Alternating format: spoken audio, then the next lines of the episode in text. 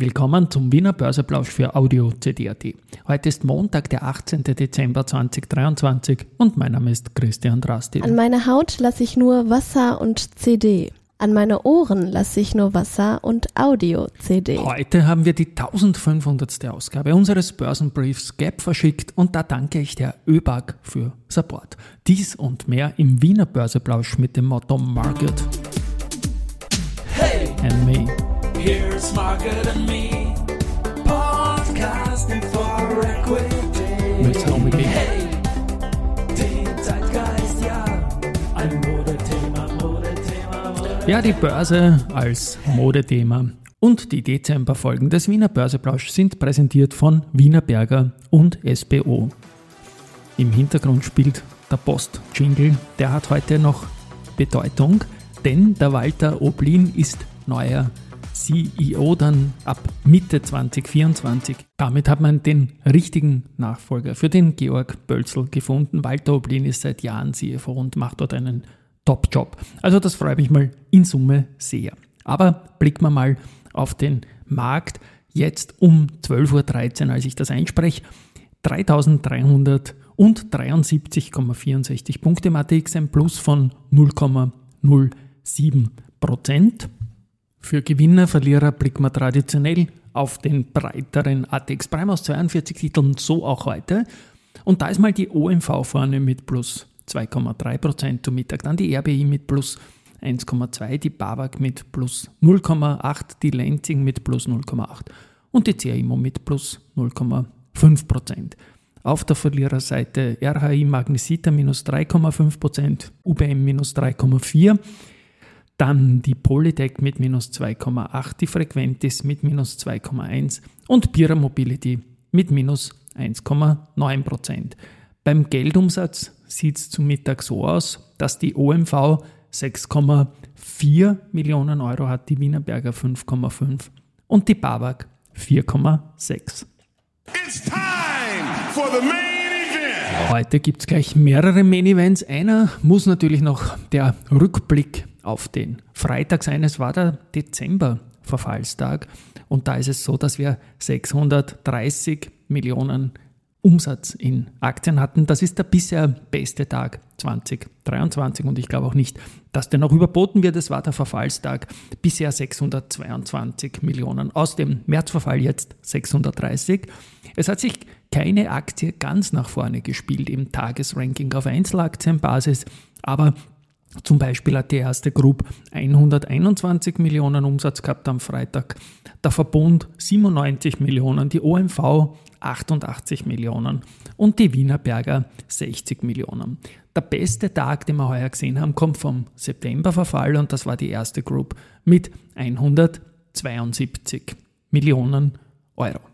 It's time for the main event. Ja, Main Event, also 1500 Ausgaben Gap. Ich habe es in der Anmoderation gesagt, der Gap, das ist unser täglicher Börsebrief. Zur Wiener Börse Mitte Jänner 2018 sind wir gestartet und wir haben seither keinen einzigen Handelstag ausgelassen, auch wenn Feiertag war und die Wiener Börse gehandelt hat.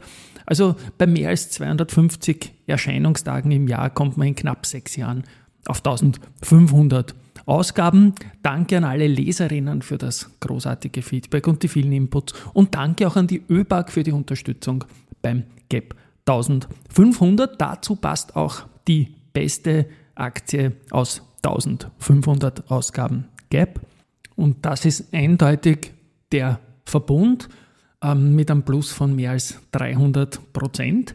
Und dazu muss man sagen, dass der Verbund äh, die Performance vor der Explosion, unter Anführungszeichen, der Strompreise gemacht hat, also vor der Krise. Denn danach war der Verbund wegen der Übergewinndiskussion sogar ein relativer Verlierer an der Wiener Börse. Man kann hier also nicht davon sprechen, dass der Verbund ein Krisenprofiteur aus börslicher Aktienkurssicht war.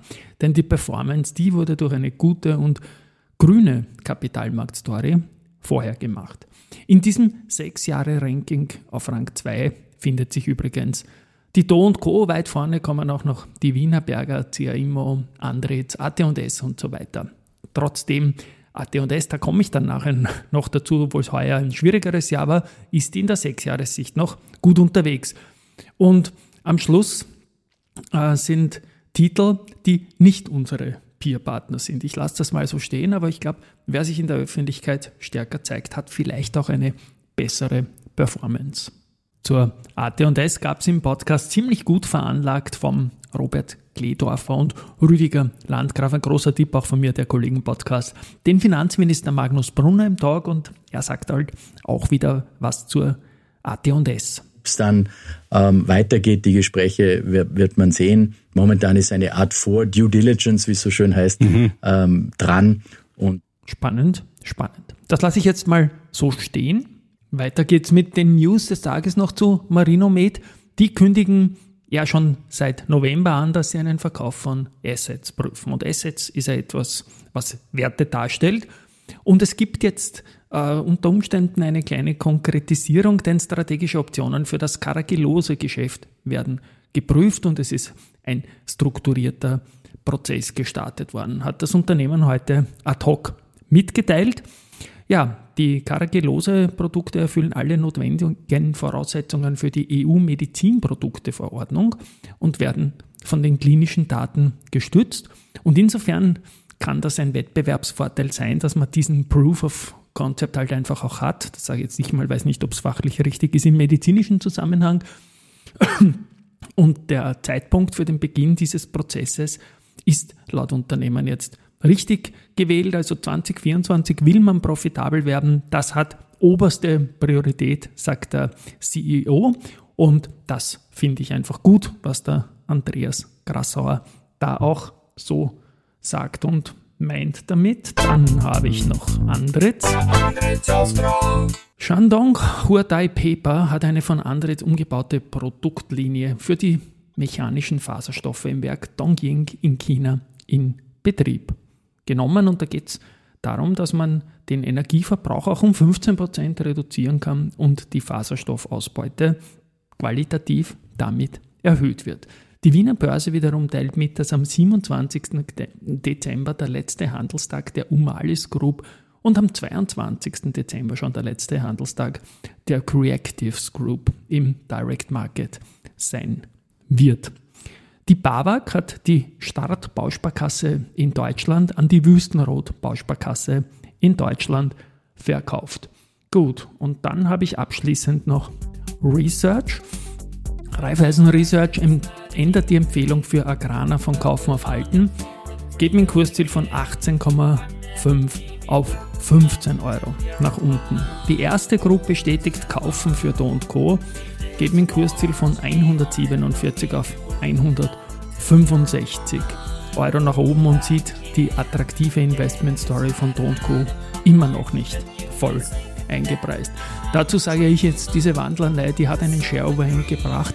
Das baut sich jetzt schon langsam ab und ja, Don't Co.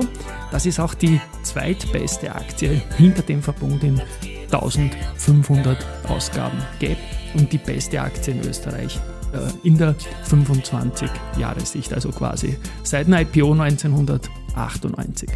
Damit schließt sich der Kreis. Do Co. passt irgendwie zur Schlemmer-Saison. Tschüss und Baba. Bis morgen.